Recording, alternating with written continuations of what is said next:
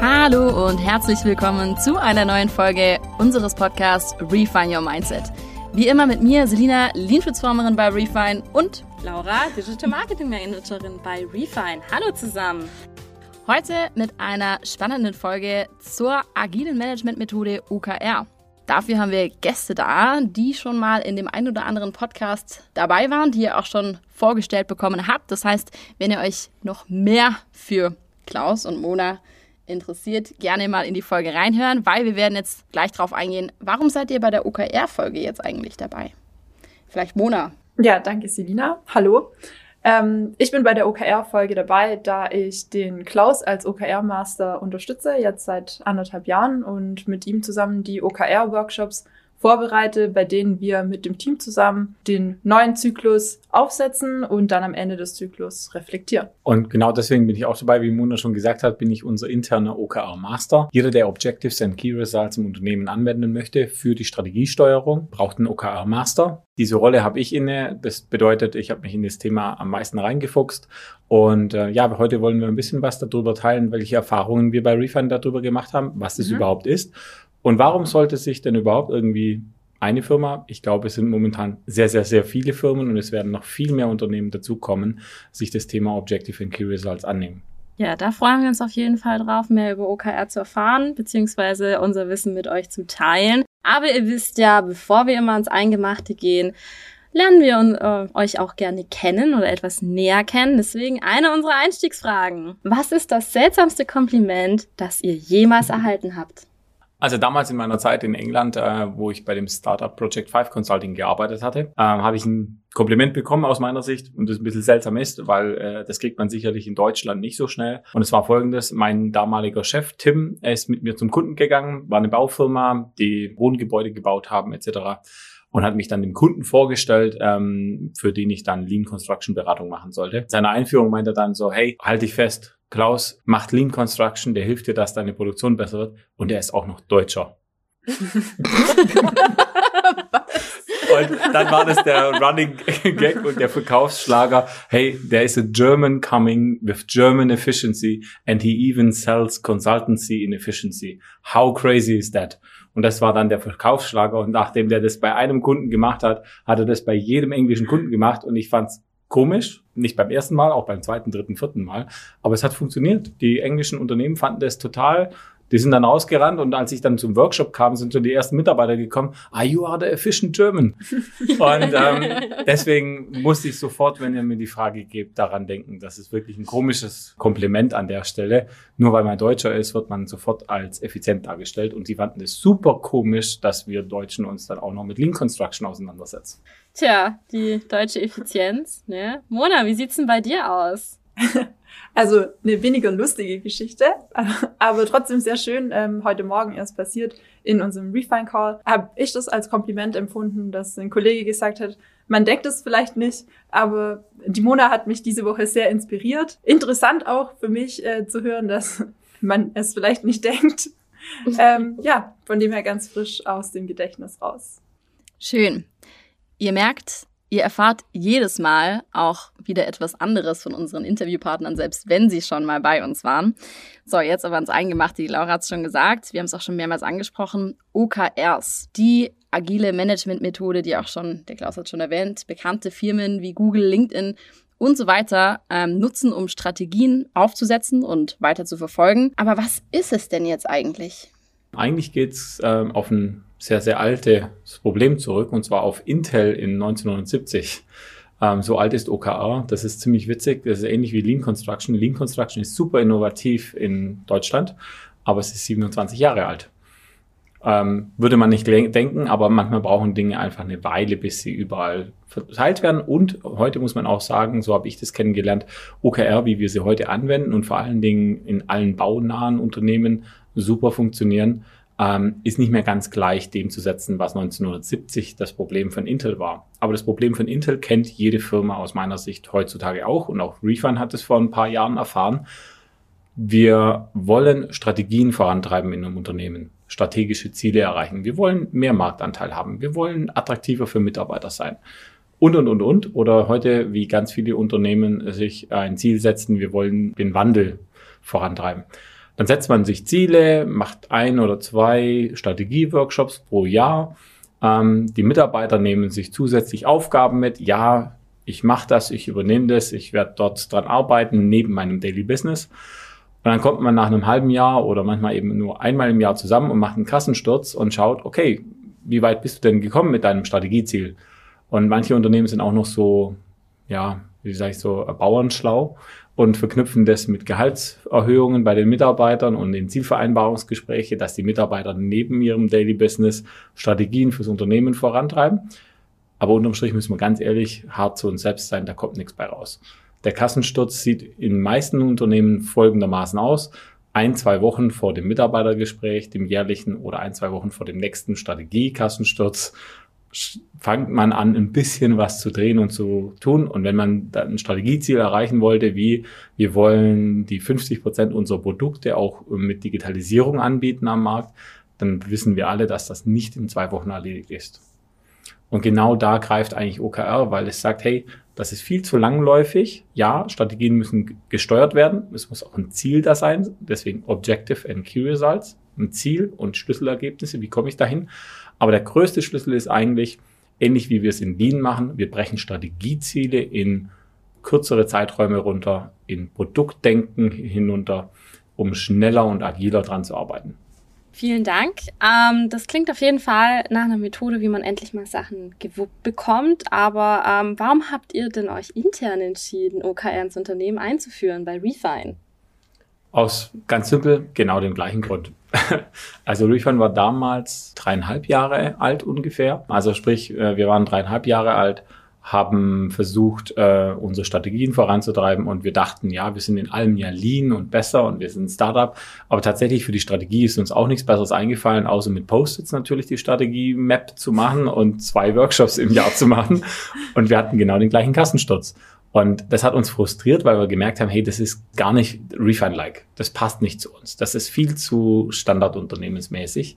Und dementsprechend haben wir äh, den Frust gehabt und gesagt, hey, lasst uns da was Neues finden. Wir brauchen eine Strategiesteuerung, die zu einer Lean Company passt und zu einer Company Refine, wo wir eine hohe Pace haben und eine schnelle Entwicklung.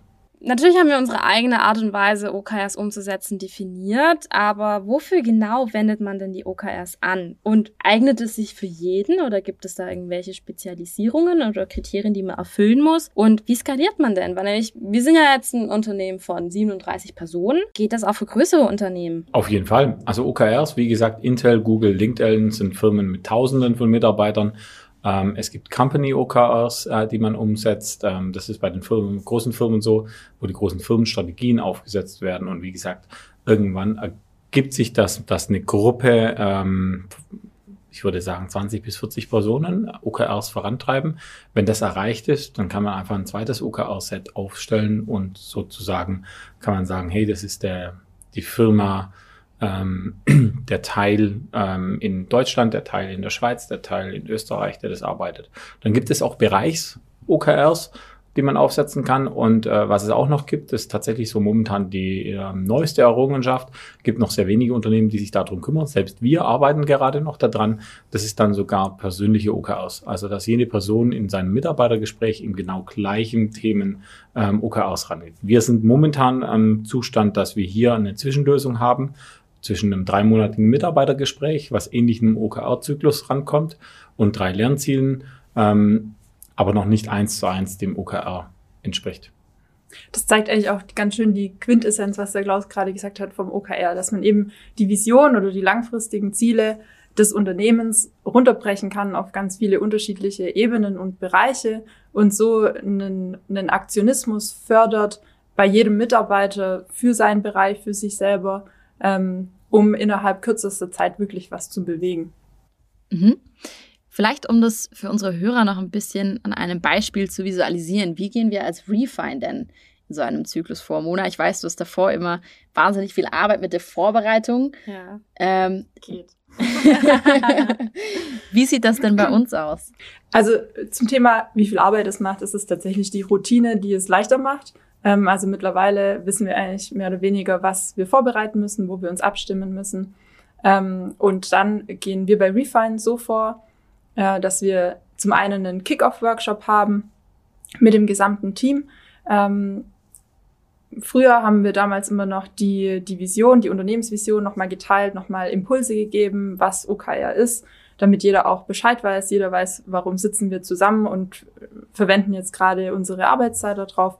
Ähm, und dann geht's wirklich ans Eingemachte. Dann geht es drum, Brain, Brainstorming zu machen. Jeder bringt seine Ideen ein ähm, und wir voten dann für die wichtigsten Ideen oder die ähm, ja, für, fürs Team am besten passenden Ideen. Ähm, und für diese Objectives suchen wir dann im Anschluss die Key Results. Und Key Results können dann eben ein bis drei Key Results sein, die uns ähm, messbar machen, wie weit wir auf diesem Weg zum Objective vorangekommen sind. Das ist quasi der, der Kickoff. Dann läuft der Zyklus. Ähm, wir machen immer einen Biweekly Check-in, also alle 14 Tage blicken wir auf die OKR-Themen ähm, in der großen Runde bei uns im Refine Call und äh, jedes, jeder Schwarm, ähm, also jede Gruppe, die für ein Key Result zuständig ist, gibt ein kurzes Status-Update. Wo stehen sie gerade? Äh, was ist passiert? Was sind die nächsten Schritte? Ähm, und ist überhaupt was passiert? Und so läuft es dann eben den Zyklus über durch und am Ende gibt es einen Review-Workshop, wo wir zurückblicken und evaluieren. Zum einen äh, haben wir die Key Results erreicht und folglich auch die Objectives und aber auch, ähm, was lief gut, was lief schlecht in dem Zyklus, ähm, was lief auch im Workshop gut oder schlecht und was können wir für den nächsten Zyklus daraus lernen und besser machen. Haben wir hier vielleicht ein aktuelles Beispiel aus dem derzeit laufenden Zyklus? Gutes Beispiel wäre der letzte Zyklus, den wir abgeschlossen haben. Ähm, da haben wir unter anderem ein Objective gehabt, How to Akquise. Also wir haben quasi als Objective gehabt, strategisch äh, fürs Unternehmen. Ähm, wir wachsen weiter und dann macht es eben auch Sinn, dass äh, mehr Menschen bei Refine Akquisition betreiben. Und Akquisition ist ja jetzt nicht etwas, wo man jemanden nur reinschmeißt und der das aus Naturtalent heraus kann. Die gibt es. Aber viele Menschen müssen eben auch erstmal lernen, wie man Akquisition macht. Und ähm, genau dieses How-to-Akquise war letztendlich eigentlich eine Sales School, ähm, was ähm, in dem Objective war, wie schafft man es mit einem kurzen Programm Refiner dazu zu bringen, dass sie erfolgreich akquirieren können. Und das wird dann von einem Schwarm und Pate gemeinsam ausgearbeitet. Erstmal die Idee entstand aus der gesamten Firmengruppe heraus, also sprich jeder Mitarbeiter vom Student bis zum Vorstand hat Ideen eingebracht. Dann wurde im Team entschieden, dass diese Idee super wichtig ist dann haben sich freiwillig Personen, die Energie für dieses Thema haben, gefunden, die daran arbeiten. Die arbeiten in 14 Tagesrhythmen daran, äh, in kleinen Einheiten, nicht groß. Wir schließen uns jetzt einen Tag lang ein, sondern wir haben ein 20-Minuten-Meeting irgendwie einmal die Woche oder alle 14 Tage und über MS Teams und arbeiten Ideen aus, was kann man da tun und haben das dann sogar getestet funktioniert das überhaupt, das Produkt, das sie aufgesetzt haben? Und am, am Ende kam dann raus und das äh, Objective wurde auch erreicht. Da wird am Schluss über diese Key Results, die Mona erzählt hat, wird gemessen. Das Korridor ist quasi, ein Objective muss sportlich sein in dieser Zeitzyklus von drei bis vier Monaten. Und ähm, wenn 70 Prozent der äh, Key Results erreicht wurde, sagt man, das Objective ist erreicht. Weil man immer ein bisschen höher setzt die Latte, wie man eigentlich hin möchte. Hat ja was mit Strategie zu tun. Und dementsprechend kam dann raus, dass wir jetzt eine Sales School haben, dass wir einen Terminkalender haben, wo alle Mitarbeiter ähm, dabei sind, die dann durchlaufen. Und die erfahrenen Leute, die in der Sales School sind, sind als Moderatoren, als Teacher da drin.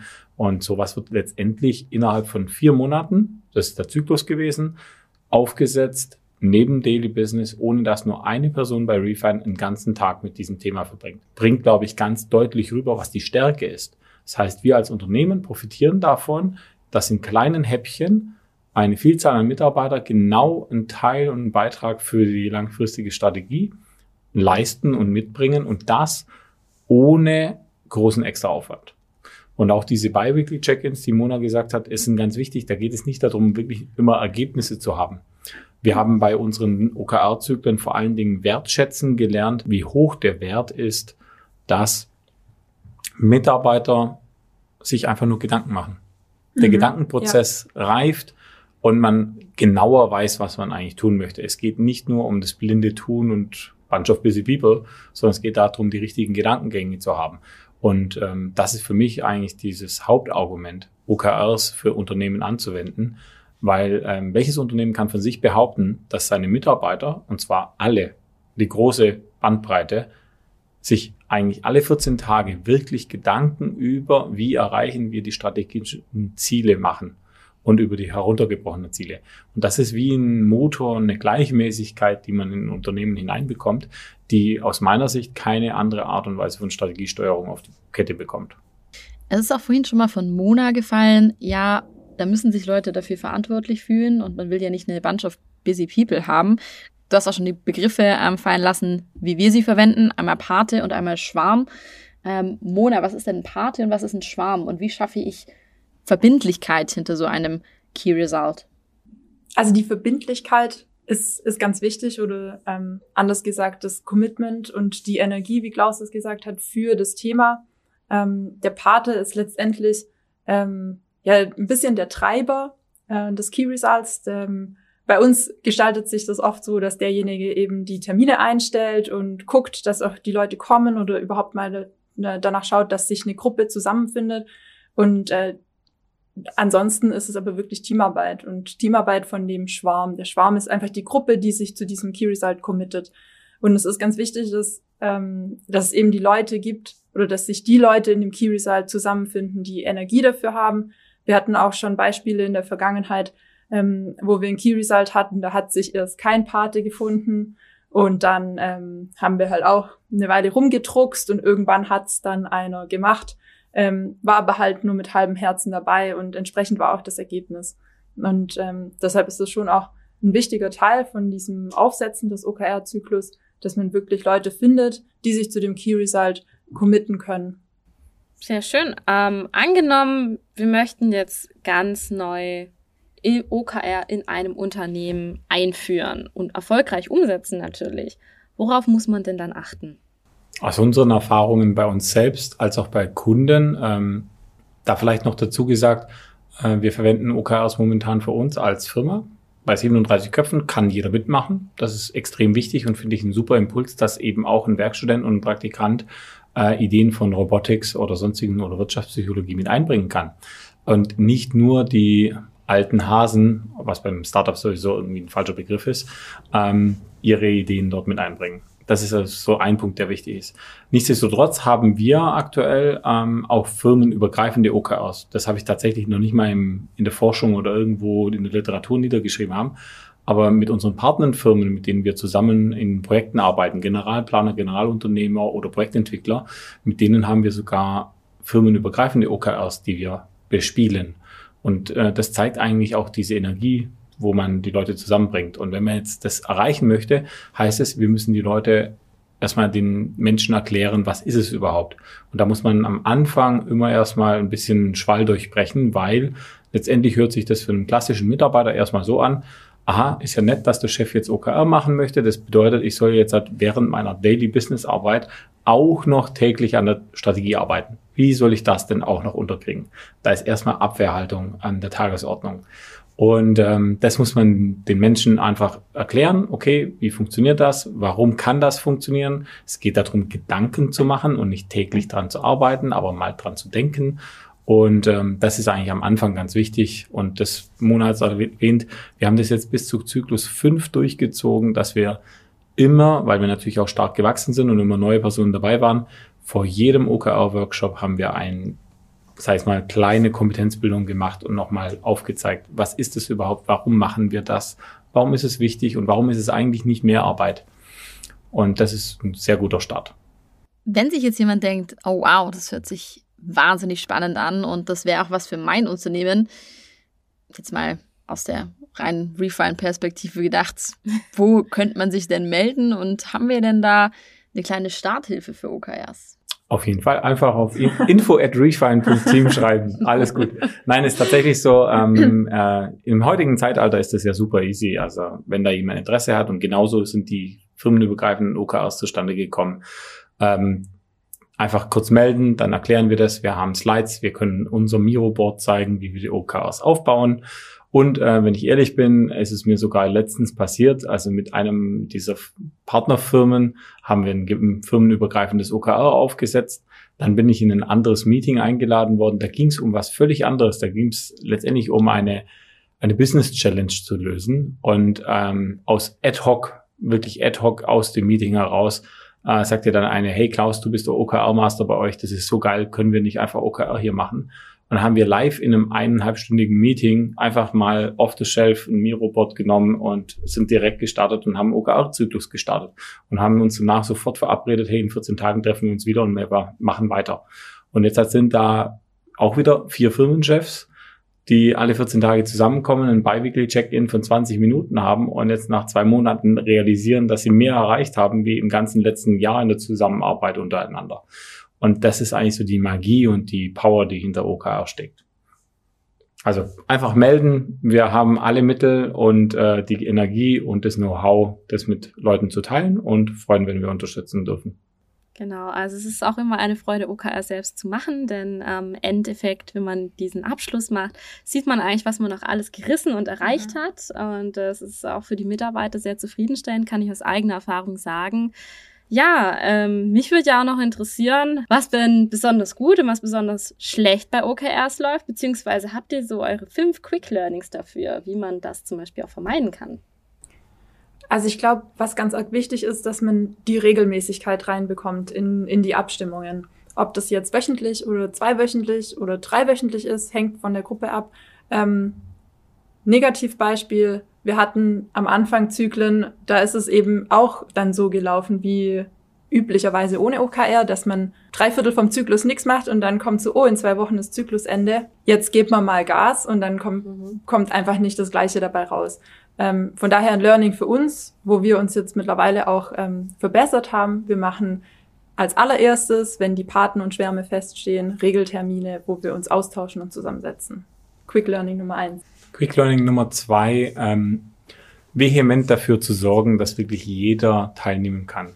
Ähm, also wir merken das gerade jetzt nicht bei uns. Wir sind ein junges Unternehmen mit sechs Jahren. Das ist nicht so tragisch, aber eine Firma, die seit 20 Jahren besteht, ähm, da gibt es erstmal Befindlichkeiten, wenn jetzt ein Praktikant oder Werkstudent oder ein junger Absolvent, der frisch zum Unternehmen dazugekommen ist, wenn der jetzt mitreden darf, was eigentlich für strategische Ziele für die nächsten vier Monate verfolgt werden da haben, da haben manche Menschen ein Problem damit, weil sie einfach der Meinung sind, die können das doch gar nicht wissen.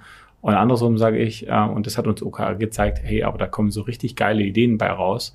Und wenn man dann merkt, die Mannschaft hat da Energie für, dann ist das gut. Und vor allen Dingen ist es auch so, das haben wir auch gelernt, äh, das ist da mit dabei mit dieser Diversifizierung. Ähm, man muss davor, bevor man diesen OKR-Workshop hat, ähm, ja, wie sagt man, sich austauschen, Energie für sein Thema gewinnen, ähm, dass man da vorankommt. Key Learning Nummer drei, oder Quick Learning. Ähm, was auch wichtig ist, dass man die Key Results wirklich so formuliert, dass sie messbar sind. Damit vermeidet man Diskussionen am Ende des Zykluses. oh ja. Oh ja. Ihr könnt euch vielleicht noch erinnern, ähm, genau, einfach zusammen hinterfragen, können wir das messen? Sehr gut, dann sind wir schon bei Quick Learning Nummer vier. Die Biweekly Check-ins müssen kurz und wirklich schnell ablaufen. Da ist keine Zeit zur Diskussion, keine Zeit zur großen Ergebnispräsentation. Letztendlich geht es in dem Biweekly Check-in darum, hey, kurz aufzeigen, habt ihr der Schwarm und der Pate, habt ihr in den letzten 14 Tagen was gemacht? Seid ihr in eurem Gedankenprozess gereift? Ja oder nein? Und was sind die Next Steps? Mhm. Und tatsächlich diese, diese zwei Informationen reichen völlig aus, um auch andere wieder zu ähm, attracten, also anzuziehen und zu sagen, hey, in, in diesen Schwarm will ich mal reinschauen, weil jetzt sind die in einer Stufe, die ist interessant und spannend, da kann ich vielleicht was beitragen. Und somit folgt auch diese Durchmischung, weil letztendlich ist es ja nicht so, dass jetzt halt nur für vier, fünf Leute eine Aufgabe auf der Schulter haben, sondern jeder kann und darf mitmachen und es ist super transparent. Ja, ich denke, gerade das mit den Next Steps ähm, formulieren am Ende des Meetings ist wirklich sehr wichtig, dass es tatsächlich auch vorangeht. Ähm, dann Quick Learning Nummer 5. Last but not least. Last but not least. Ich glaube, es ist auch generell das gemeinsame Verständnis und das Commitment vom Team mitzuarbeiten. Ähm, zum einen Commitment für den OKR-Zyklus und ähm, gemeinsames Verständnis, was schaffen wir da eigentlich ähm, und wofür verwenden wir unsere Energie, aber auch das gemeinsame Verständnis für das Objective, was bedeutet das Objective und was bedeutet das Key Result wunderschöner Abschlusssatz für diese Folge. Ähm, wie schon gesagt, wenn ihr euch mehr dafür interessiert, meldet euch gerne unter info at refine.team. Ja, vielen Dank, Mona und Klaus. Gerne. Sehr gerne. Für eure zweite Folge. Es war mal wieder ein wunderschöner Aufnahmetag. Genau, wir hatten sehr viel Spaß. Ja, und ja, wie immer am Ende, abonniert gerne diesen Podcast, folgt uns auf unseren Social Media Kanälen, LinkedIn, Twitter und Instagram. Und ja, dann. Hinterlasst uns auch gerne noch eine Bewertung. Ach ja. Natürlich, am liebsten mit fünf Sternen, aber wir nehmen natürlich auch gern konstruktives Feedback an, denn wir möchten es euch so angenehm und informativ wie möglich machen. Genau. Genau. Das und war's von uns. das war's. Und wie wir immer sagen, wir hören uns, ne? Wir hören uns, ne? Also, ciao. Tschüss. Ciao.